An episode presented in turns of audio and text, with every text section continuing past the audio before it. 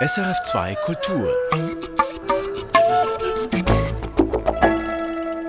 Antimuslimischer Rassismus, dieser Begriff war bereits vor der Abstimmung zur sogenannten Bürgerinitiative zu hören, vor allem aber danach.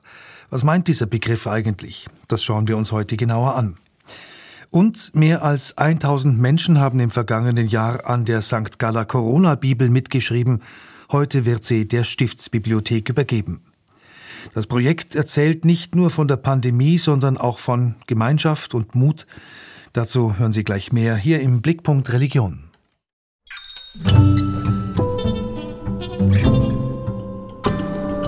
Blickpunkt Religion. Vor einer Woche sagte die Schweizer Stimmbevölkerung Ja zu einem Burka-Verbot. Viele Musliminnen und Muslime zeigten sich enttäuscht, denn sie sehen das Abstimmungsresultat, wie schon das Minarettverbot, auch als Ausdruck von Ressentiments und befürchten weitere Einschränkungen. Anti-muslimischer Rassismus, ein Stichwort, das in der aktuellen Diskussion immer wieder fällt. Was genau bedeutet das? Nicole Freudiger. Enttäuschung und Sorge. Sie herrschten vor bei vielen Musliminnen und Muslimen nach dem Ja zum Verhüllungsverbot am letzten Wochenende. Denn obwohl kaum eine Muslimin in der Schweiz einen Gesichtsschleier trägt, haben viele Musliminnen und Muslime das Gefühl, dass das Verbot sie ganz direkt betrifft. Stellvertretend für viele sagt Rifat Lenzin, die sich seit Jahrzehnten für den interreligiösen Dialog einsetzt. Der muslimischen Community ist es eben klar, dass das eine Initiative gewesen ist, äh, die einmal mehr antimuslimische Ressentiments bedient hat und als solches fassen sie das auch auf. Antimuslimische Ressentiments. Was Rifat Lenzin hier anspricht, bestätigt auch Asma Debi. Sie ist Doktorandin am Schweizerischen Zentrum für Islam und Gesellschaft und forscht zu antimuslimischem Rassismus. Ich denke, dass äh, die Verhüllungsdiskussion eigentlich sehr beispielhaft aufzeigt, wie antimuslimischer Rassismus funktioniert. So wurde im Abstimmungskampf viel von Musliminnen gesprochen, die gezwungen würden, einen Gesichtsschleier zu tragen, die unterdrückt würden oder einem fundamentalistischen Islam angehörten. Ein Narrativ, das gängige Vorurteile zementiere, sagt Rassismusforscherin Asma Debi. Muslimische Männer beispielsweise gelten dann kollektiv als sexistisch, gewalttätig, homophob äh, und so weiter, also auch so unvernünftig und irrational. Und muslimische Frauen hingegen werden dann oft als ungebildet, rückständig, unmündig oder eben fremdbestimmt wahrgenommen. Diese Vorurteile fallen dann auf alle Musliminnen und Muslime zurück, auf die Traditionellen, die Moderaten und auch auf jene, die sich selbst gar nicht mit dem Islam identifizieren. Sie sind zwar nicht unmittelbar von dieser Spezialregelung, sage ich jetzt mal, betroffen. Aber die ablehnenden Narrative drumherum haben durchaus Konsequenzen für Menschen, die muslimisch markiert sind oder als muslimisch wahrgenommen werden. Muslimisch wahrgenommen, etwa auf dem Arbeitsmarkt oder bei der Wohnungssuche. Dafür genügt ein muslimischer Name. Forscherin Asmadebi erzählt von Jugendlichen, mit denen sie zusammenarbeitet. Einerseits äh, berichten sie äh, von klassischen Diskriminierungserfahrungen, äh, gerade jetzt zum Beispiel bei der Lehrstellensuche, wo sie merken, okay, äh, dadurch, dass ich als muslimisch wahrgenommen, als muslimisch etikettiert werde, wird mir die Suche erschwert. Andererseits haben viele Jugendliche eben auch Mühe mit diesem Etikett Muslim oder Muslimin. Sie machen die Erfahrung, dass sie auf ihre Religionszugehörigkeit reduziert werden, sagen, dass sie mit diesen Fremdzuschreibungen, die herrschen, sich nicht identifizieren können. Fremdzuschreibungen, dass andere sie also als muslimisch betrachten, mit all den Vorurteilen, die damit verbunden sind. Dass das Vorstellungen sind, die im Widerspruch zu ihrem Selbstbild stehen, sagen eben, dass sie hier in der Schweiz geboren, sozialisiert sind und sich eigentlich als ein ganz selbstverständlicher Teil dieser Gesellschaft verstehen. Diese Zugehörigkeit wird ihnen dann aber trotzdem immer wieder abgesprochen. Problematisch dabei sei, dass muslimisch sein immer noch oft mit nicht zugehörig oder fremd assoziiert werde. Wenn also in politischen Diskussionen wie jener zum Verhüllungsverbot Musliminnen als unterdrückt, Muslime als sexualisiert, muslimische Bräuche als fremd beschrieben werden, hat das unmittelbare Auswirkungen auf alle Menschen, die von außen als muslimisch gelesen werden, egal wie sehr sie sich mit dem Islam identifizieren oder nicht. Nicole Freudiger über Aspekte von antimuslimischem Rassismus. Im vergangenen Jahr haben mehr als 1000 Menschen an der St. Galler Corona-Bibel gearbeitet, Kapitel um Kapitel abgeschrieben, kommentiert, illustriert, so dass am Ende eine Bibel mit insgesamt 3811 Seiten in sieben Bänden entstanden ist. Die St. Galler Corona-Bibel ist aber nicht bloß eine Bibelabschrift, sondern auch Zeitzeugin und Mutmacherin. Lea Burger berichtet. Eine krakelige Kinderhandschrift, elegante Kalligraphien, Texte auf Arabisch oder in Mundart. Dann aber auch Blumenranken, Tiere oder abstrakte Malerei. Das und vieles mehr gibt's in der Corona-Bibel zu entdecken. Beim digitalen Blättern fällt mir einiges auf, etwa auch der Kommentar eines Elfjährigen. Er schreibt, hört zu anderen Leuten, anderen Religionen, anderen Theorien, es gibt keine wahre Wahrheit, das ist so in den Religionen, in der Wissenschaft und im Schach. Zusammen mit mehr als tausend Personen hat dieser elfjährige Bube die Bibel abgeschrieben. Eine Idee, die der reformierte Pfarrer Uwe Habenicht vor einem Jahr hatte. Damals, als die außerordentliche Lage ausgerufen wurde und das öffentliche Leben zum Stillstand kam. Dann saß ich an so einem Samstagvormittag an meinem Schreibtisch und dachte, wir müssen jetzt irgendetwas tun, was elementar ist was Menschen wirklich miteinander verbindet. Etwas, das jede und jeder zu Hause machen könne und am Schluss ein großes Ganzes gebe. Sodass wir über die Isolation heraus miteinander verbunden sind und verbunden bleiben und wirklich auch etwas erschaffen, was vielleicht eines Tages mal über diese Zeit erzählen kann. Die Corona-Bibel als Zeitzeugin, aber auch als Krisenbewältigung, wie Pfarrer Uwe Habe nicht sagt. Plötzlich schreiben Menschen so einen uralten Text ab und entdecken Hygieneregeln im Alten Testament, wo es sehr genaue Anweisungen gibt, was auf welche Weise wie zu tun ist und dass Hände zu waschen sind und Abstände zu wahren sind und so weiter. Das sei für viele therapeutisch gewesen, das eigene und aktuelle in den alten Texten gespiegelt zu sehen. Und plötzlich merke ich, bin nicht allein, ich bin nicht der Erste und wir sind nicht die erste Generation, die Krisen erlebt, sondern das hat es immer schon mal gegeben. Menschen haben das immer schon überstanden und haben Wege gefunden, da durchzukommen. Dadurch kommen, das mussten auch die Menschen, die sich an der Corona-Bibel beteiligen wollten. In einer Doodle-Umfrage konnten sie sich für das Kapitel eintragen, das sie abschreiben würden. Das war insbesondere für alte Menschen nicht immer einfach, oft klappte es nicht mit der Technik.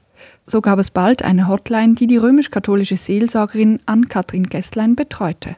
In der zweiten Hälfte des Projekts war es dann so, dass viele Bibelstellen auch schon besetzt waren. Dann haben Leute angerufen und haben gefragt, was ist denn noch offen und was würden Sie mir denn empfehlen und welcher Text wäre geeignet.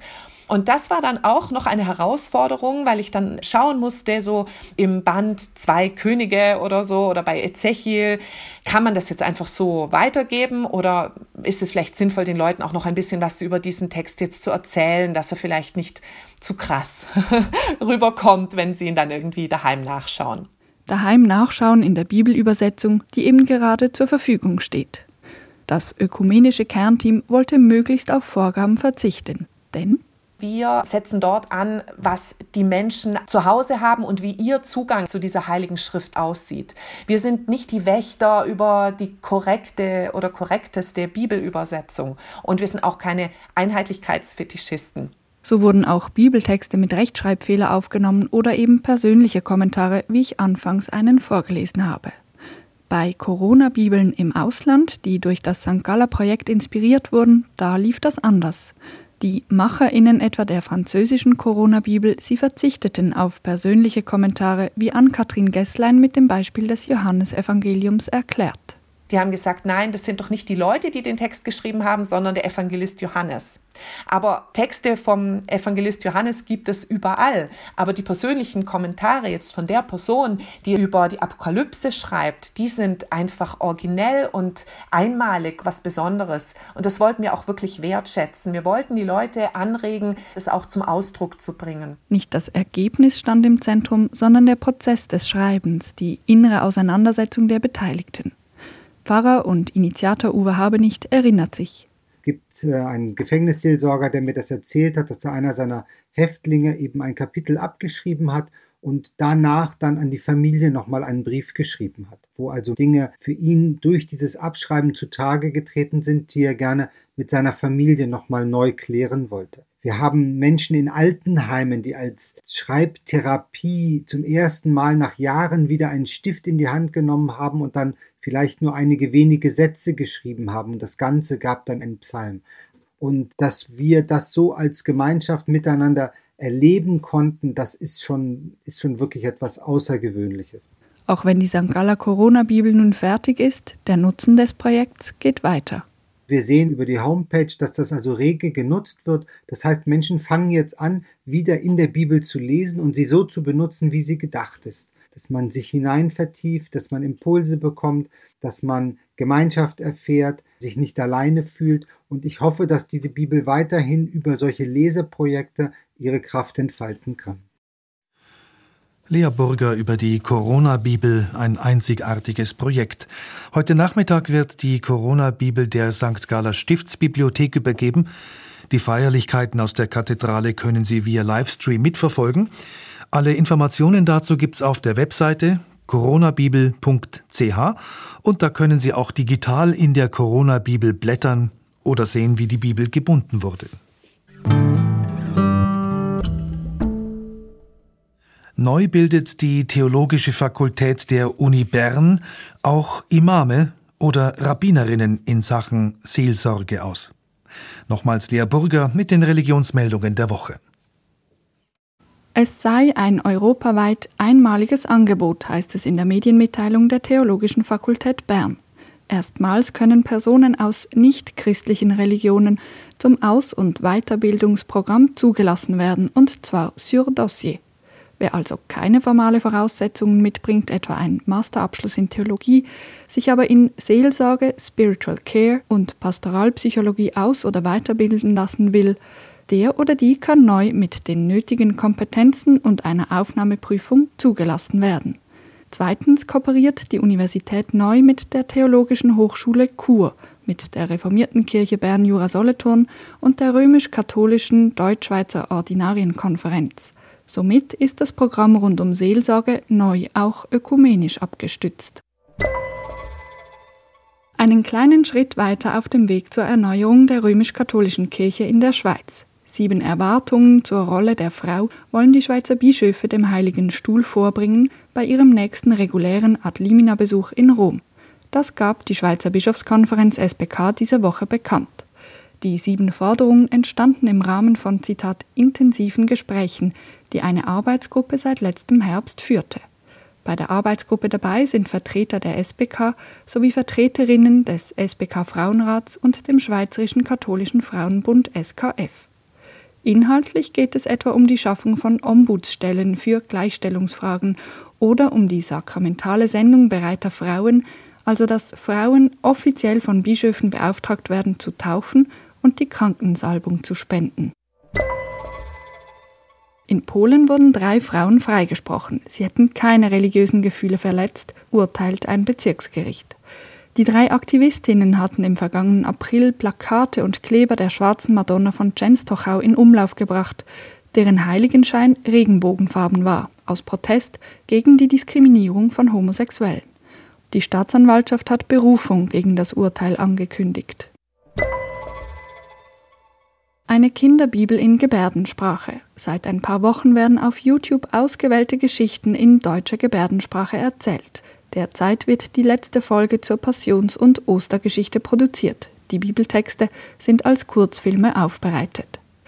Veröffentlicht hat die nach eigenen Angaben erste Kindergebärdenbibel die Deutsche Arbeitsgemeinschaft für evangelische Gehörlosenseelsorge.